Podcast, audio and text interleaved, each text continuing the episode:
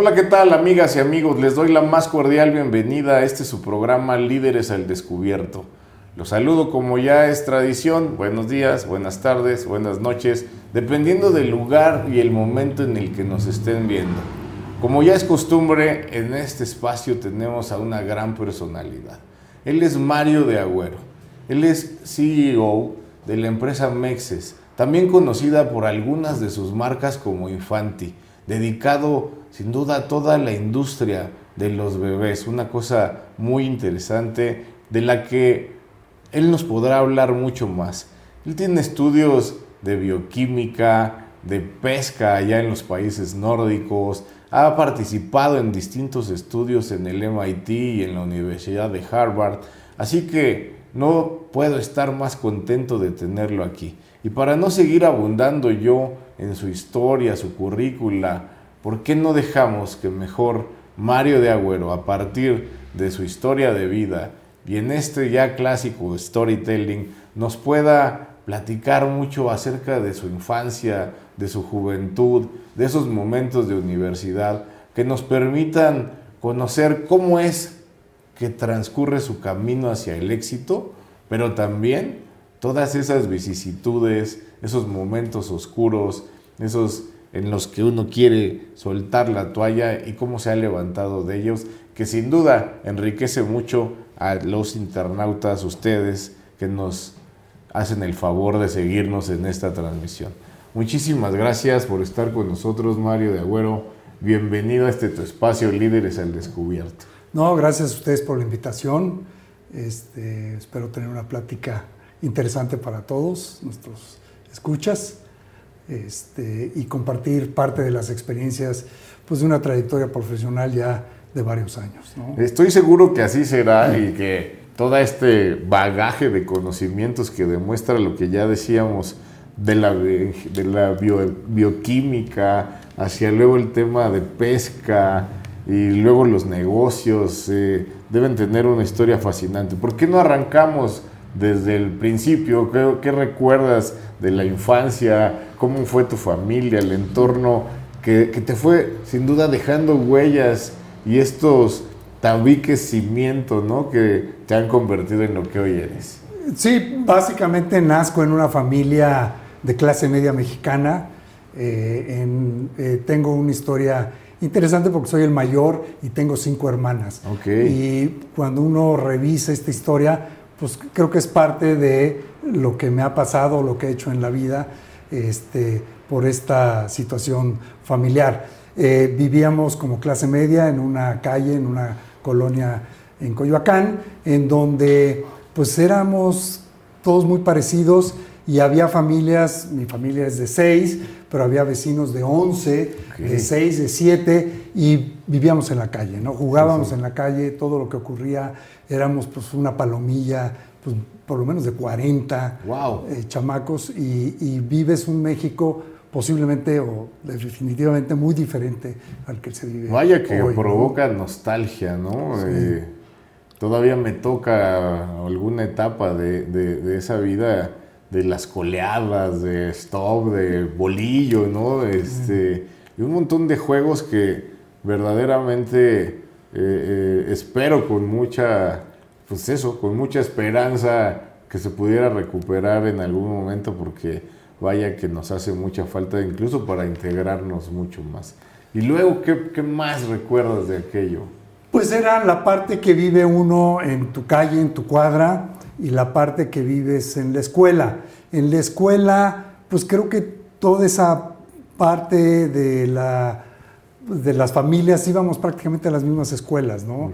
había escuelas de hombres y escuelas de mujeres, este, y eran de monjas y laicas, y era el entorno en que convivíamos, ¿no? Este, con la edad, pues vas definiéndote. Yo estuve en una primaria, después me cambiaron a una escuela muy, yo diría, muy interesante, una escuela muy chiquita, eh, sus siglas son el INUMIC, el Instituto de Humanidades y Ciencias, que era una escuela que era un bachillerato en donde éramos 120 alumnos, y nos conocíamos este, casi todos, ¿no?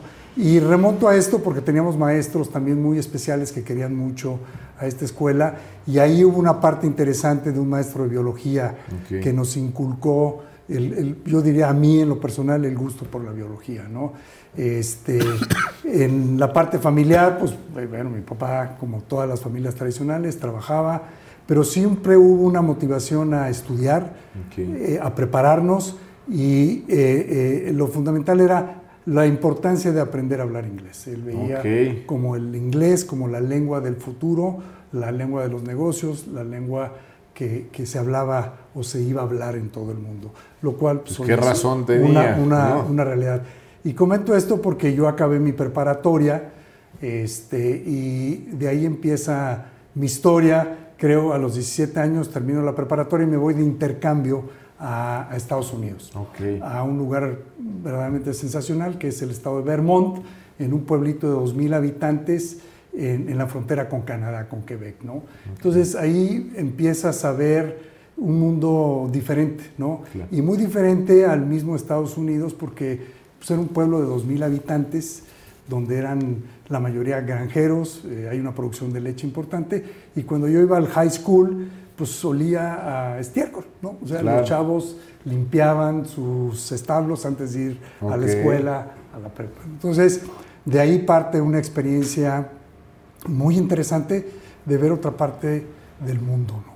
Este, yo regreso a México, se me presenta, era la época de Jacques Cousteau y el mar y la biología, y se me presenta la oportunidad de empezar a buscar carreras afines y yo quería estudiar algo del mar.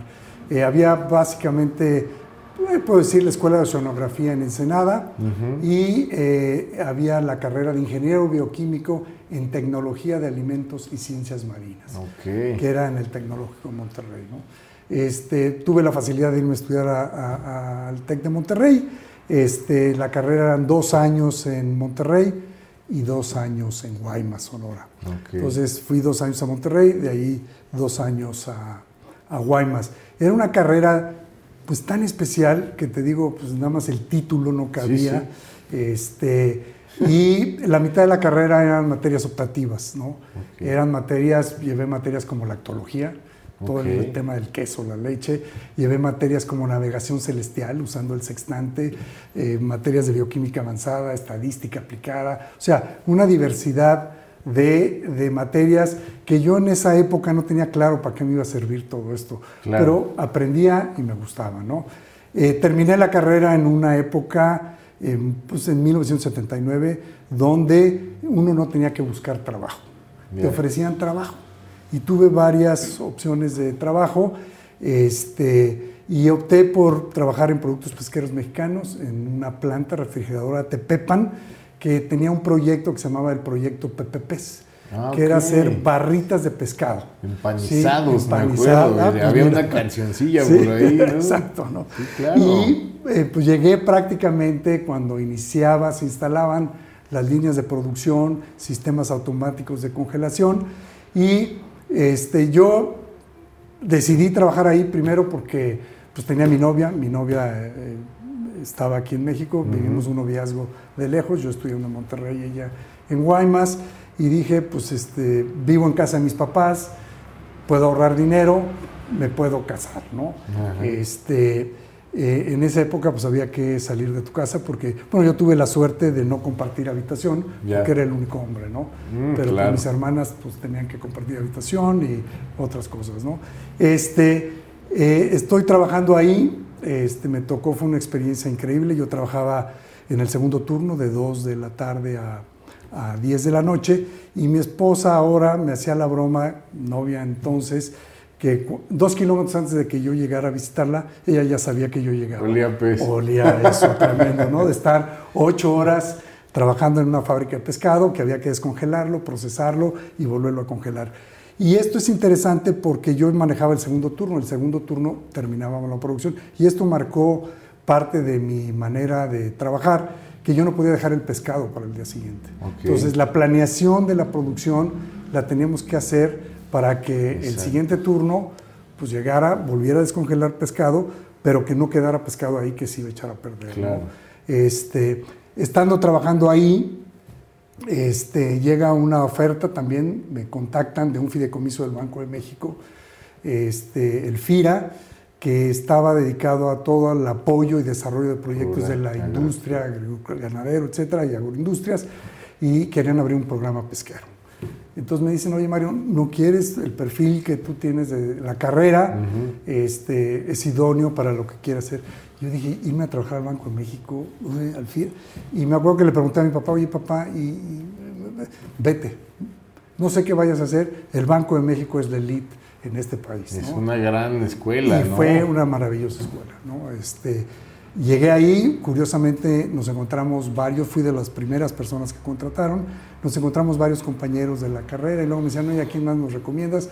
Porque la carrera era muy afín al trabajo que se quería hacer. ¿no? Fue una escuela increíble. Eh, viajábamos por prácticamente todo el país viendo proyectos pesqueros, se quería desarrollar la pesca. Este, y llegó un momento después de seis meses que eh, nos iban a ubicar en diferentes puntos de la República. Y yo por ser el primero podía escoger entre Yucatán y, Baja California. Y escogí Baja California, ¿no? Pues Cuando Ensenada... Ya conocías por allá. Conocía y dije, no, hombre, Ensenada es el, lugar. el acuario del mundo. El acuario del mundo, un clima increíble, este, un lugar fascinante a una hora de la frontera, San Diego, California. Entonces era como lo mejor de los dos mundos. Eh, originalmente no llegué a, Ensenada, estuve una temporada en Mexicali, de Mexicali ya, ya me ubicaron en Ensenada. ¿no? Este, y eh, ahí veíamos pues, todos los proyectos de pesca en la península, una experiencia increíble, lo que es la península de California. estoy hablando de 1980, lo que era en esa época. Este, experiencias eh, de campos pesqueros y de proyectos. El boom del atún, un barco atunero valía 12 millones de dólares. Entonces, a lo mismo que veía pesca ribereña, me tocó participar en la compra de los barcos del grupo Visa en esa época, los Azteca, barcos que costaron 12 millones de dólares cada uno para, para, la pesca del atún. Este, también aprendí, hubo otro, otro landmark, como se dice, de, de, de, que marcan tu vida, ¿no? En estos campos pesqueros se hicieron proyectos a través de otras organizaciones gubernamentales para poner fábricas de hielo que utilizaban agua de mar este, y se construyeron, están ahí, pero no funcionaban. ¿no? no funcionaban porque no había electricidad, porque no se les olvidaron las plantas de electricidad y entonces parte era apoyar y financiar estas partes, estas plantas para producir electricidad. Que eran necesarias para el ecosistema, ¿no? Para producir el hielo, porque si un kilo de pescado de esa época, ahí en, el punto de donde llegaban los pescadores valía 10 pesos, ya en Ensenada valía 30 y en la viga valía 100 pesos, en esa proporción, porque el que tenía realmente valor, el que llevaba la el hielo. La cadena de frío. El ¿eh? hielo, la cadena de frío, ¿no? Entonces, eh, Vaya, esa experiencia es, interminable, todas las anécdotas y las experiencias que vivimos en, Baja California. Yo ya estaba casado y, Alda, mi esposa, me acompañaba en todos estos viajes, que es, interminable las historias que tenemos.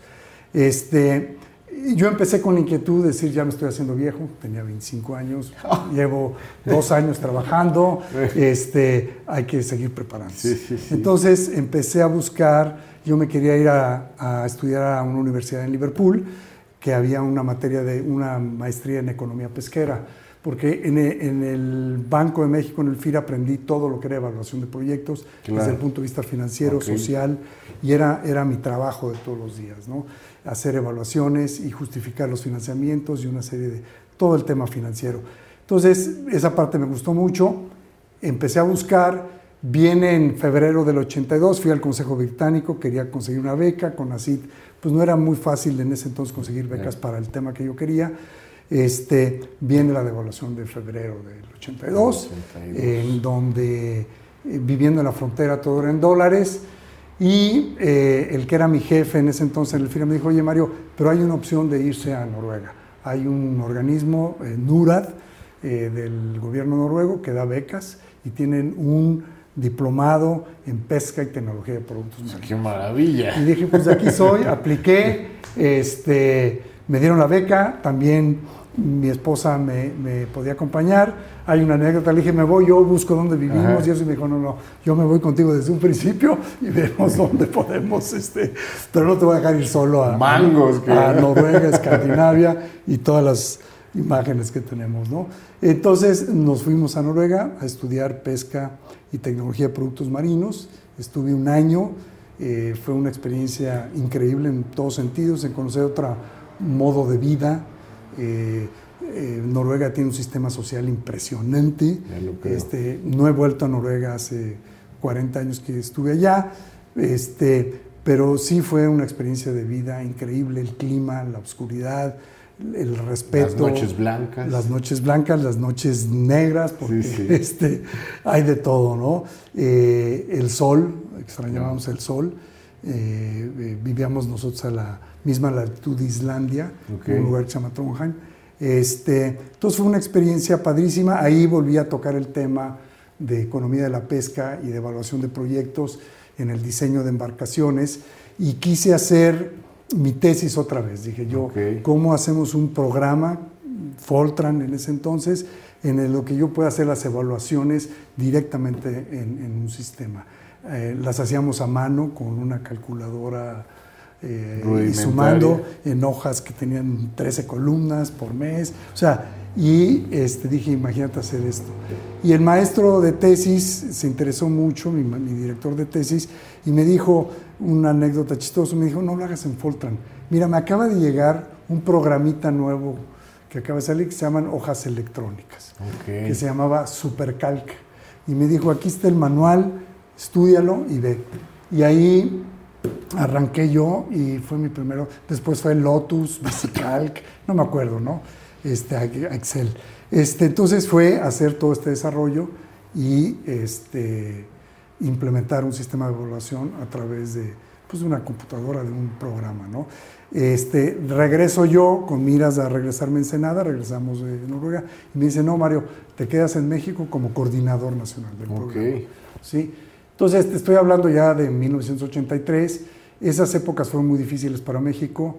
Este, eh, vino todo el tema de devaluaciones, inflaciones, no había recursos, el FIRA era una banca de segundo piso, nacionalizan a la banca y no había viajes, no había proyectos, no había financiamiento y pues yo estaba un poco pues eh, sin hacer realmente y aplicar ya, parte de mi vida. Ya inquieto, ¿no? en busca de retos. La inquietud y el, eh, todo esto. En el 85 nace mi hija y en el 86 se me presenta la oportunidad de hacer un cambio de 180 grados, radicalmente. Irme a trabajar a una empresa este, multinacional, este, Beckton Dickinson, fabricante de medical, de dispositivos médicos, no medicamentos, pero se hacían jeringas de vidrio reusables, tubos Vacutainer, este, eh, una serie de productos, la jeringa Plastipack, este, desechable, y yo entré a la parte de reusables como gerente de producción, y, este, y pues ahí también fue una experiencia increíble de manufacturar productos que iban a, a la práctica médica, de la responsabilidad que tienen. Las jeringas de vidrio reusables son una obra de arte, hoy son carísimas, difíciles de conseguir, porque es vidrio que choca con vidrio, que eh, no puede fugar y tiene que inyectar. Entonces, este, fue también una experiencia increíble. Había una jeringa de vidrio desechable que se producía en esta fábrica. Eh, este, y que se le vendían a los laboratorios en México para eh, poner el medicamento. ¿Y ¿qué crees que fue, qué, fue lo que vieron para invitarte allí? Pues mira, fue a través de un conocido y me pregunta, oye, ¿qué andas haciendo? Pues ando buscando chamba porque pues, estoy aburrido y quisiera buscar un reto. Y andamos buscando un ingeniero, ¿no te quieres venir a trabajar acá? Este, necesitamos un gerente de producción, nadie sabe de esto, no hay mayor ciencia, es dirigir y manejar gente. Y sin duda tú ya habías ido acumulando conocimiento y experiencia, ¿no? O sea, desde lo que decías, esto del pescado y esto, son procesos que al final del día te fueron dando una formación no solo en lo académico, sino también en la experiencia, ¿no? Sí, eh, es, una mezcla interesante. la producción en sí y los retos y el, trabajar con, con la gente ¿no? Trabajar con las personas enriquece mucho, me ha enriquecido muchísimo y aprendes muchísimo de, de una de los procesos, cómo se hacen los procesos y, este, y la participación y la responsabilidad que tiene todas las personas que trabajamos al elaborar un producto. ¿no? Este, eh, entonces, pues, se repite la historia de producción, llego a producción, este, la vida corta, me dan después toda la responsabilidad de esta planta que estaba en la colonia de los doctores, una planta vieja, en donde nada más es reusable, me dan la parte de vidrio desechable, y en cambios de organización de, la compañía deciden organizarse por negocios. ¿sí? Eh, antes, y dividen a la empresa en negocios, en, medical eh, delivery, en, reusables, en desechables, en, este, en medios de diagnóstico. Y yo quedo en esta división que se llamaba sistemas farmacéuticos. ¿Por qué sistemas farmacéuticos? Porque le vendíamos a la industria farmacéutica estas jeringas con los medicamentos. Este, o las vacunas o algunas otras sustancias. Este, Oye, después de varios años, ¿crees que esa división fue positiva o negativa? Porque hoy veo, bueno, hace unos cinco años otra vez hubo esa tendencia, ¿no? Se dice, se habla mucho de los círculos, ¿no? E, es interesante porque cuando tú ves el estado de resultados de una empresa y ves todos los negocios en los que participa y ves que hay un resultado positivo, dices, pues esto es negocio. Eh, perfecto. Cuando lo separas y te das cuenta que hay negocios que pierden dinero y negocios que ganan dinero, negocios que Nos cargan con otros. Exactamente, es donde viene pues una revolución dentro de la empresa. Y así me pasó. En la división que está de sistemas farmacéuticos, este, se perdía dinero. Ok. ¿Sí? Este, y en esta reestructura cambian los liderazgos a nivel mundial y entonces en lugar de haber un presidente de Europa, había un presidente de Latinoamérica. Latinoamérica estaba dividido en dos, norte y sur. Dicen, ahora va a haber presidentes de negocio. Entonces al presidente de Europa le dicen, ok, ya no va a haber, ya no eres el presidente de Europa, escoge el negocio que quieres ser. este, y él, eh, eh, la empresa, la presidencia estaba en Francia, en Grenoble, y él dice, yo agarro el negocio de sistemas farmacéuticos.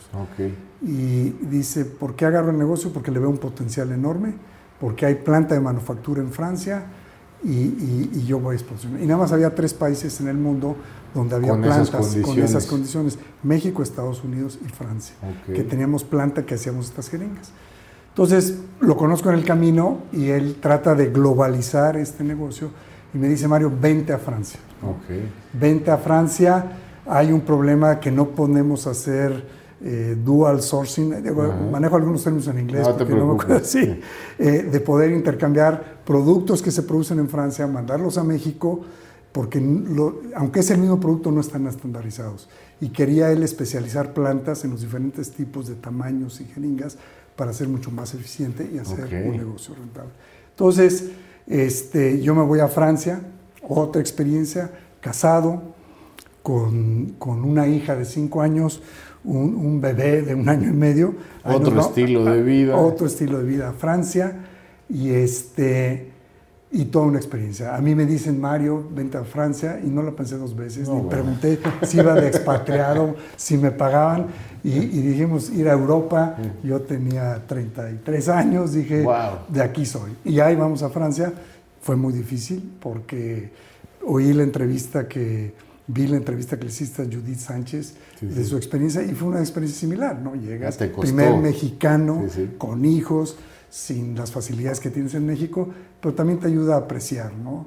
Este, lo que tienes. Estando allá, íbamos por tres años, me dijeron tu contrato es por tres años, a mí no me llevaron de expatriado, me contrataron, entonces vendimos aquí lo eléctrico, la lavadora, el horno microondas, etcétera, etcétera, porque íbamos por tres años, allá me dan un allowance para comprar todo eso y nosotros nos mudamos en, enero para allá, y con toda la familia. En abril, el presidente de México va a una reunión allá y me dice, Mario, necesito que te regreses, ya. ¿Cómo que te regreses? Nos cayó el negocio, te fuiste tú, eras... Eh, eh". Este, le dije, oye, pero si tengo tres meses, ya le empecé a agarrar sabor, ya medio masticamos el francés, mi hija ya pasó, está, mi hijo en la guardería, Le dije, no me hagan esto. Hijo, qué Este, difícil. Me dijo, bueno, te doy un año.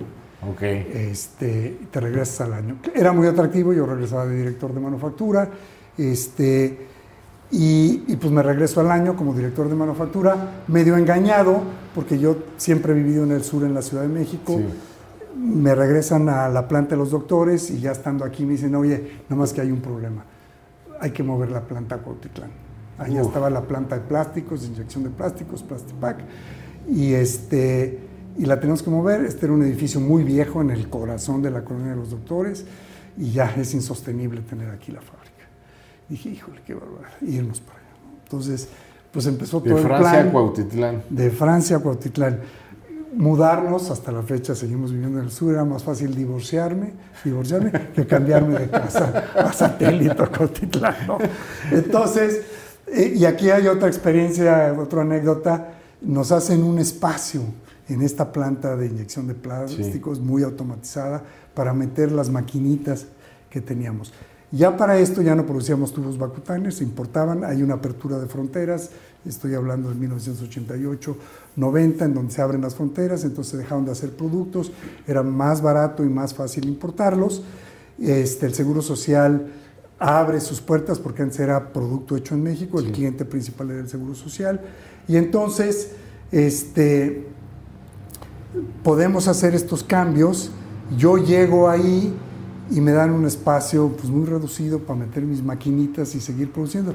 Y me acuerdo que al presidente le digo, oye, pero no hay espacio para crecer. Y me dice, ay Mario, está a punto de quebrar tu negocio y tú ya estás pensando en ¿Qué crecer. decir? Y aquí hablo un poco a la visión, al sueño, A, a- a imaginarte el futuro. A ¿no? pensar grande, ¿no? Al a- final a del pensar día. en grande, ¿no? Este, y efectivamente empezamos a crecer, mejoró el negocio. Eh, en, en Europa el negocio empezó a tener un boom Mm. porque em- empezó a haber una demanda tremenda de este producto, este prellenado que se llama prefill para heparina, para vacunas, para Ok. una serie y muchas cosas. Entonces dicen el único lugar donde podemos crecer es en México. Y entonces empezamos a una estrategia para mover otras operaciones, el almacén, y que creciera esta división en México. Y ahí hay un reto interesante porque hacíamos producto para las grandes empresas farmacéuticas que producían vacunas o heparinas, anticoagulantes en Europa. Y entonces cuando les empiezan a decir, pero el producto se va a hacer en México. ¿Qué? ¿México? ¿Nosotros? ¿Producto El mexicano? grito en el cielo. El grito en el cielo. Y hablo yo del pecado original de ser mexicano. O sea, Ok. los mexicanos nacemos con un pecado original, que es el ser mexicano, y lo digo en el sentido de la imagen Sí, sí. que tenemos a nivel mundial. ¿no? Sí, Muchas este cosas estigma de baja de calidad. baja ¿no? calidad, del mañana, el no se puede, Ajá. espérame tantito. Ahorita. Y entonces, pues fue un gran reto, ¿no? Cómo empezamos a contratar gente, a entrenar gente y a traer la maquinaria y a expandir la fábrica. Y yo ahí dije, la única manera que vamos a poder quitar este estigma Ajá. Es exceder las expectativas del cliente. Claro. Y una manera de exceder es tener gente muy capaz, muy capacitada, que entiendan el negocio y que nuestros sistemas de control sobrepasen. Un sistema de lavado de agua que era, no era necesario para la norma, pero yo lo implementé, agua para inyección. Ok. ¿sí? Entonces, eh, con capacitación contratamos una cantidad de ingenieros recién salidos de la escuela que, eran, que, que yo tuve era inculcarles disciplina, orden, una serie de cosas muy interesantes. ¿Tú creaste ese programa de captación de ese talento? o ¿Cómo le hiciste? Pues empezamos a contratar, a entrevistar, a formar. Yo entrevistaba a todo mundo. Este, hoy, con mucha satisfacción, muchos de estos colaboradores se fueron a trabajar conmigo a otro lado. Uno de ellos son vicepresidentes, presidentes. O sea, uno vive en Australia, otro vive en San Diego, otro vive en Canadá. Un uno de ellos me un ofreció gran trabajo, semillero. sí. Este, era mucha disciplina, mucha disciplina. Este, y logramos algo increíble que los clientes decían, yo quiero producto de México. Oye, Oye, no, pero no pareces un sujeto estricto. Eh, eh, no, ca- cambias de, Tuve comportamiento. un colaborador que me dijo, Mario, socialmente eres una maravilla. En el trabajo eres un monstruo. Eh. Era tremendamente disciplinado. O sea, sobre todo cuando tú sabes que tu producto puede dañar a una persona, le puede costar la vida. O sea, cuando conoces las especificaciones y lo que hay atrás de un producto y la responsabilidad, lo tienes que meter al DNA. ¿Ya existía algo como la COFEPRIS en ese sí, Sí, efectivamente, sí, la COFEPRIS era el, que... Eh, eh, dispositivos médicos lleva otra regulación, no es tan estricta como medicamentos, pero sí hay que pasar una serie de pruebas. Sí, pero alguna vez escuché, yo, yo, yo trabajé en la Secretaría de Salud en alguna etapa y fíjate que nunca había yo razonado alrededor de cuando te ponen una inyección, que el metal que ingresa puede llegar a dejar residuos, ¿no? Sí. Y, y, a lo mejor uno se pone la inyección como una cosa ya muy normal, pero no, no, no, no, nos adentramos a todo eso. Ya me quiero imaginar todo lo que ocurre alrededor de estas industrias, ¿no? Podemos dedicarle un buen rato a la fabricación de la aguja, pero te quiero decir que uno cree que la aguja viene de un tubo, sí, viene de un tubo, pero partes de un fleje que ah, haces una soldadura en unas condiciones especiales precisamente para que no haya una rebaba. Y cómo la lavas y cómo la filas. Entonces sí hay atrás de las cosas hay, como dices tú, tecnología. Y aquí es una parte interesante. ¿Cuál es la función del gobierno en todo esto? Garantizarte a ti, como paciente consumidor, que el producto es seguro. como este ciudadano, este, prevenir una ahí alguna pandemia o algún daño consuetudinario, ¿no? Sí, de, pues sí, el producto esté estéril, ¿no? O sea, ¿Y cómo llegas a los bebés ahora? Bueno, a los bebés también creamos este equipo, hay una reestructura en la empresa otra vez, llega una, eh, una señora presidente nueva de la división y decide hacer un cambio general. Y de 12 directores salimos 11 directores. Este, todo el mundo me decía, Mario, tú eres el último que va a salir, tú, eh, y pues no, también salí. Este, y en el proceso de outplacement que nos dieron para pues, bajar y, eh, la ansiedad y buscar trabajo y enseñarnos a hacer nuestro currículum, este, la empresa, la líder que llevaba esto, la asesora, me dice, Mario, habla este número, te están buscando me llegó que buscan una persona de estas características y efectivamente voy, hablo, me dicen, pues te puedo entrevistar mañana, me entrevistan mañana y a las semanas yo ya estaba trabajando en Evenflo, ¿no? Este, y pues yo dije, Evenflo, director general, pues yo era director de división y llego a Evenflo y parece mentira, la historia me regresa, es una planta viejísima en la villa, como la que yo había empezado en Beckton Dickinson. Y dije yo, esta historia ya la conozco. Este, eh, entro y en la primera entrevista que tengo, y esta es una cosa pues, que uno observa las, lo que ves, ve una planta en una maceta toda seca, este, sin agua. Y, entonces empieza a decir, esta empresa está abandonada. Una marca maravillosa, el Enflo y abandonada la empresa. ¿no? Este, hay una serie de entrevistas. Eh, eh, voy a Estados Unidos a entrevistarme y el CEO de Estados Unidos en ese momento me dice, ¿y qué opinas de Benflo? ¿no? Y me pone en un predicamento, ¿no? porque yo dije, pues, tengo que decir la verdad, le dije, es un desastre. Claro. Es un desastre, la empresa era un desastre. ¿no? las instalaciones, la planta. Salió el monstruo que llevas dentro. Y yo creo que eso, por eso me dieron la chamba, ¿no? me dijo, Mario, tienes toda la razón.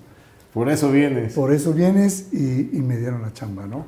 Eh, otra anécdota interesante, a los, yo entré en mayo, había reparto utilidades, no hay reparto utilidades, hacen una huelga que le llaman de brazos caídos del sindicato, yo tenía mucha experiencia en sindicatos porque en Evenflo teníamos sindicatos, perdón, en Beckton sindicatos muy duros.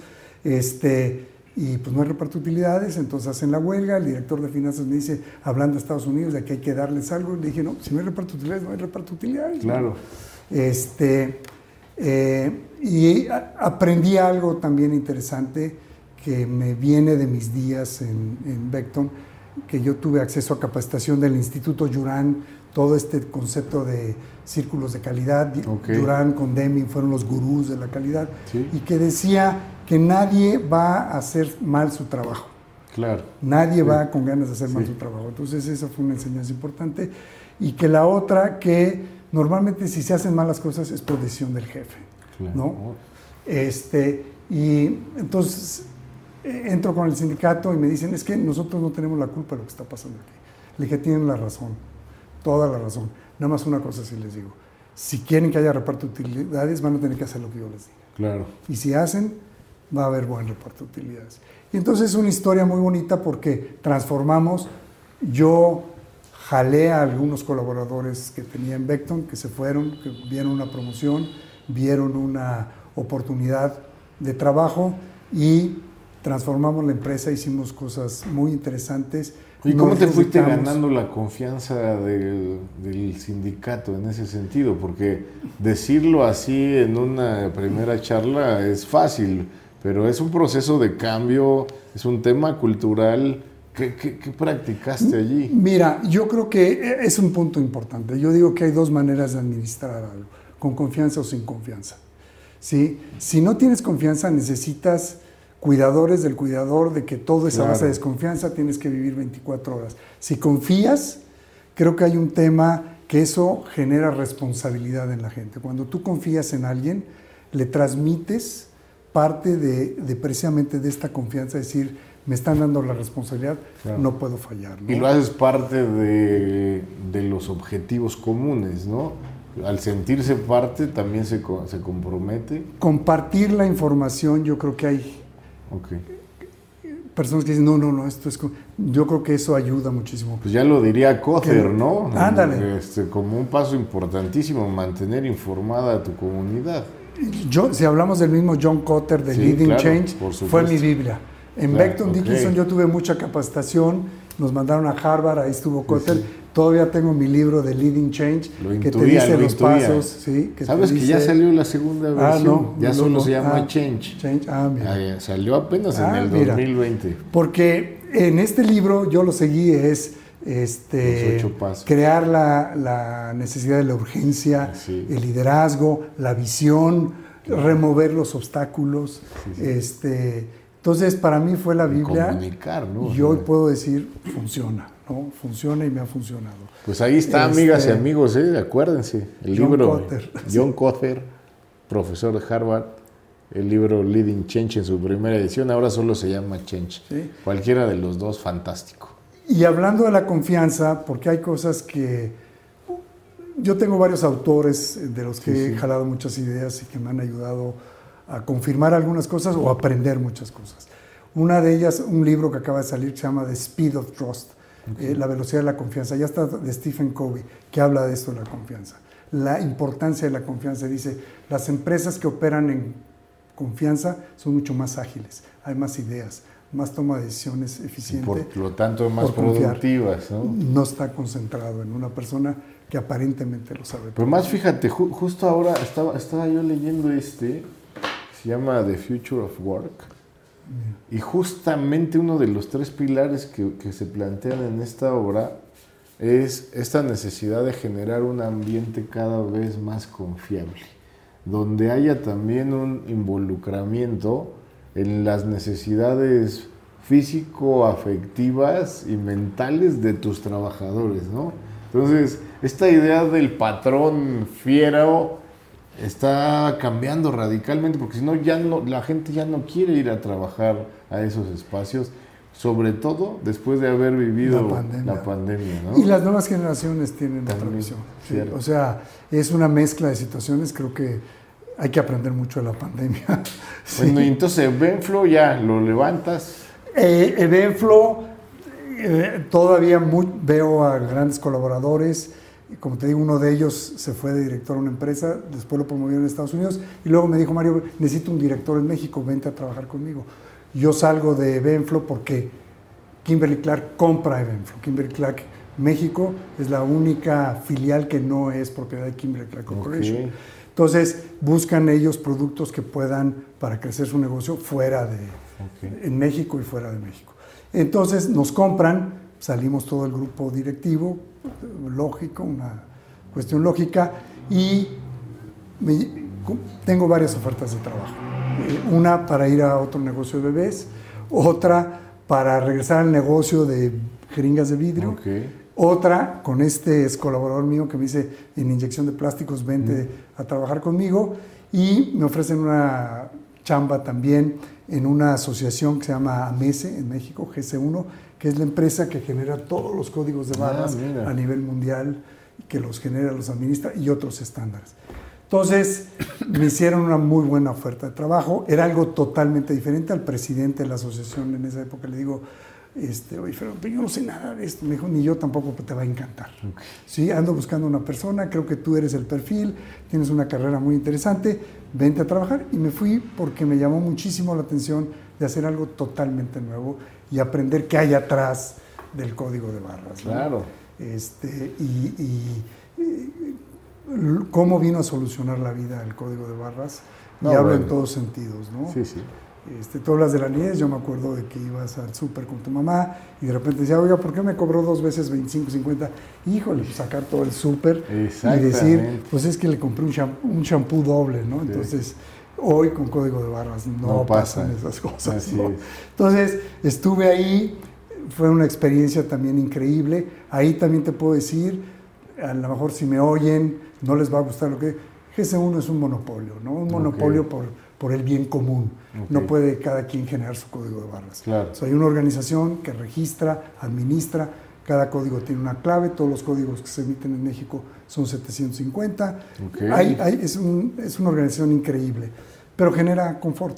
Claro. A mí me llegaron a decir mis colaboradores, Mario, pero ¿por qué te angustias?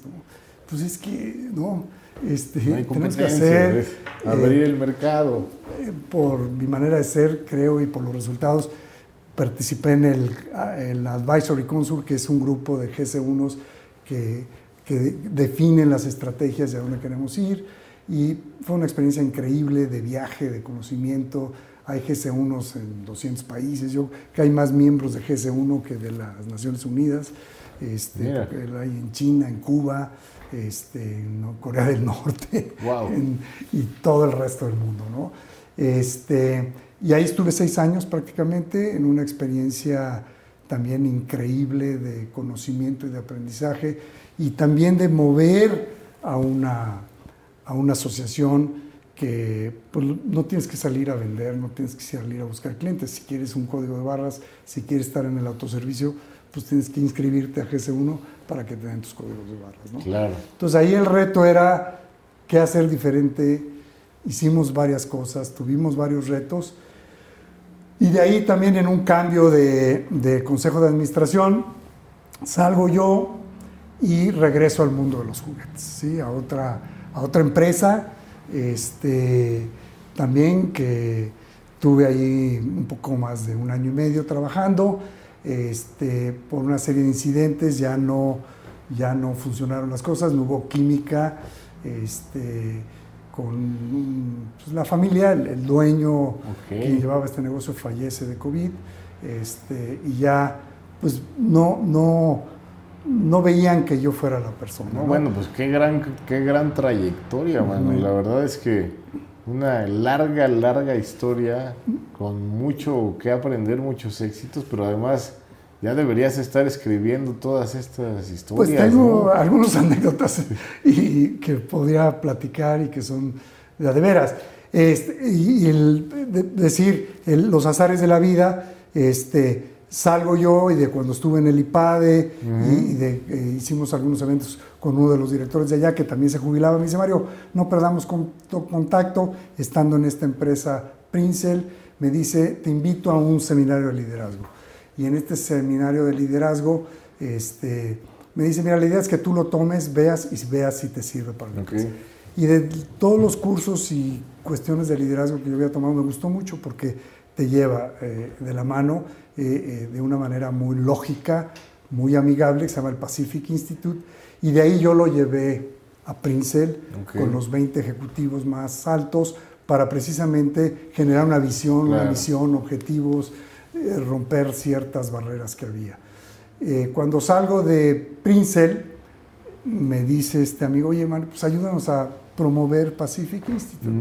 Entonces, empiezo a promoverlo con gente eh, que conozco, ejecutivos, y eh, uno de ellos a los dueños de la empresa en la que hoy trabajo. Les dije, oye, Karim, Ariel, no les hay este, seminario, ¿por qué no le, lo participan? Y me dijeron, no, man, nosotros estamos viendo en Mérida eso. Y de repente me dicen, ¿por qué no te vienes a trabajar con nosotros? y dije, ¿en serio? Yo ya estaba también con un pie en el estribo de irme a Mérida este, a vivir. Y me dicen, nos está invirtiendo un fondo de inversión con nosotros, en Tour Capital, y quieren que la empresa la lleve una persona que no sea de la familia. ¿sí? Y pues, ¿quién mejor que tú? ¿no? Me entrevistaron por parte de Entur esto, y así es como llegué ahora a Mexex, a Infanti, este, como lo conocía yo desde mi época que éramos competidores, con un gran reto, ¿no? Este, ¿Qué nos cuentas rápidamente? Porque el tiempo es corto, pero ¿qué es lo que hacen? Mira, Infanti es, es productos para bebé, carriolas, sillas altas, cunas de viaje, eh, hacemos una serie de accesorios para los bebés, para darle cojines para la mamá, para el bebé, este, todo esto, pues es, una industria muy bonita. Estás, es la mamá, es el bebé. Yo ya diría que no es la mamá, son los papás, ¿no? Hoy en día los papás tienen una mayor participación en el cuidado y la crianza de, los hijos. Entonces es cómo generamos eh, facilidad en el cuidado de los hijos, pero también es, es cómo los protegemos a los hijos, ¿no? Además de conservar la cercanía ¿no? básica en ese periodo de crecimiento. Sí, hay productos que tú tienes que tener la certeza que si sientes a tu hijo en una silla alta no se va a caer. Este, hay una serie de detalles en los productos que no son visibles para, para las mamás o los papás o eh, que tenemos que cuidar de cumplir con normas. Hay normas, normas mexicanas, normas americanas, normas europeas que están continuamente modificándose para cumplir y proteger, porque es cuidarlos, protegerlos, transportarlos, los sensibles que, son, que somos los humanos en esa edad. Recuerdo mucho a una de mis sobrinas que una vez su mamá la mete a bañar y con un zacate que, o una, en una esponja que parecía eh, pues adecuada, de pronto le rasgó la piel. Este, entonces ya me imagino el tipo de cositas con estos plásticos inyectados y todo, una rebaba, algo que el niño agarra y se lastima, ¿no? E, exacto, son, lo acabas bien dicho, ¿no? Es las rebabas, cómo se inyectan eh, los productos y cómo salen de los moldes. Eh, el otro tema son los orificios, ¿no? Y qué tamaño es para que un se adore un dedo y se lo pueda romper. Entonces, todas estas cosas pues es, lo que tenemos que estar vigilando. Empatía al, máximo nivel, ¿no? Con el, con el usuario, el niño. Sí, y estar, estar alertas en cómo generamos nuevos productos para precisamente facilitar la vida pues, de los papás y del bebé y hacerla más eh, segura y más confortable. ¿Y cuáles son los principales clientes de Infanti, de Mexes? Eh, ¿A quiénes llegan? Pues, eh, para la gente que nos escucha y que quiera hacer negocios con ustedes. Como clientes, pues están todas las cadenas de autoservicio departamentales, e-commerce juega un papel relevante, estamos en varios canales del e-commerce también. Este, puedo decirte que estamos presentes prácticamente en todos los puntos de venta, obviamente no estamos en tiendas de conveniencia en algunos lugares por el tipo de productos, desde carriolas hasta cojines, biberones, mordederas. Este, y abarcamos, me atrevo a decir, todos los niveles socioeconómicos. Tenemos productos para todos los gustos, para todos los presupuestos, y yo creo que esa es una gran virtud de, nosotros, de Infanti, de Lifestyle y de Inice, que son las marcas. Hoy estudiando su página un poco, veía también que hacen diseño de producto. Pensemos, alguien quiere, que quiere emprender puede buscarlos para que le fabriquen algo. ¿Hay, hay esa posibilidad? Sí, definitivamente es acercarse. Tenemos un taller de costura. Hay, muchos productos vienen de importación, pero tenemos proveedores en, Asia principalmente que nos hacen productos eh, a nuestras necesidades.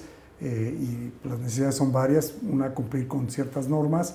La otra, telas, diseños, costos. Este, entonces, eh, estamos abiertos y creo que uno de, las, de los grandes retos y de los grandes éxitos de, nosotros ha sido precisamente encontrar estos productos o diseñar estos productos que, como yo decía, facilitan la vida cotidiana de una mamá, de un bebé. Este, entonces, a través de nuestra página nos pueden localizar. Estamos incurriendo, incursionando en nuevos mercados, en nuevas opciones, en nuevas alianzas. Entonces, creo que estamos abiertos. Creo que la ventaja de ser una empresa familiar, aunque estamos en la transición de institucionalizarnos, es que la velocidad para tomar decisiones es enorme. a diferencia de hay que mandarlo al consejo, el consejo se reúne. Toda la burocracia. toda la burocracia, ¿no? Hay una parte de la burocracia de los procesos que es muy importante, pero creo que no hay que perder agilidad y creo que en una empresa como Mexex Infanti es precisamente esta agilidad en la toma de decisiones, ¿no? Este, que, que, es parte de los retos no perder esa agilidad. Y bueno, de, las de, las, de las este, pautas que ahora marcan la administración de las empresas. Pues, mira, me da muchísimo gusto que nos cuentes todo esto, que nos lo compartas. Veo una gran trayectoria y ya te descubrí. La verdad es que te descubro como una persona inquieta, con grandes oportunidades que has sabido aprovechar. Me parece que el lugar al que llegas lo mejoras, que esta dualidad que tienes entre tu afabilidad, pero también la, la necesidad de ser estricto te puede llevar a mantener altos estándares de disciplina y que me parece que fácilmente la gente ve la valía que hay detrás de ti y toda tu experiencia, pero que al final del día también haces un reconocimiento muy importante a tu esposa y a tu familia, lo cual creo que te hace un líder excepcional y por esa razón nos da muchísimo gusto que estés aquí con nosotros en Líderes al Descubierto. Y finalmente me gustaría que a esos niñas, niñas jóvenes y no tan jóvenes les pudieras regalar tu más valioso consejo? Mira, algo en todo este mundo de innovación que vivimos, yo creo que hay dos cosas importantes. El análisis de la información y la data. ¿sí? Y lo que yo aprendí también en todos estos procesos, los microprocesos. Eh, normalmente podemos decir que hay mega, macro y micro y en los microprocesos es donde suceden las cosas. Y descuidar un microproceso es quien contesta el teléfono, es un error de alguien que está produciendo un producto, pueden este, destrozar una marca. Y la otra, que yo diría, uno como jefe, líder, una decisión mía puede destrozar un negocio, puede llevar. Y reconstruir ese negocio se requiere de todo el equipo para volver a, reconstruirlo, ¿no?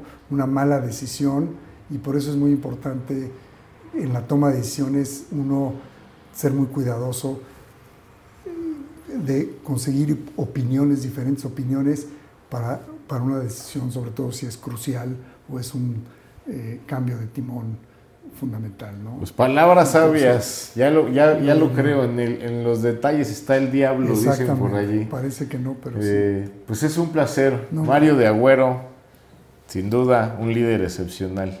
Muchísimas gracias por estar aquí. Gracias a ustedes y muchos saludos. Gracias.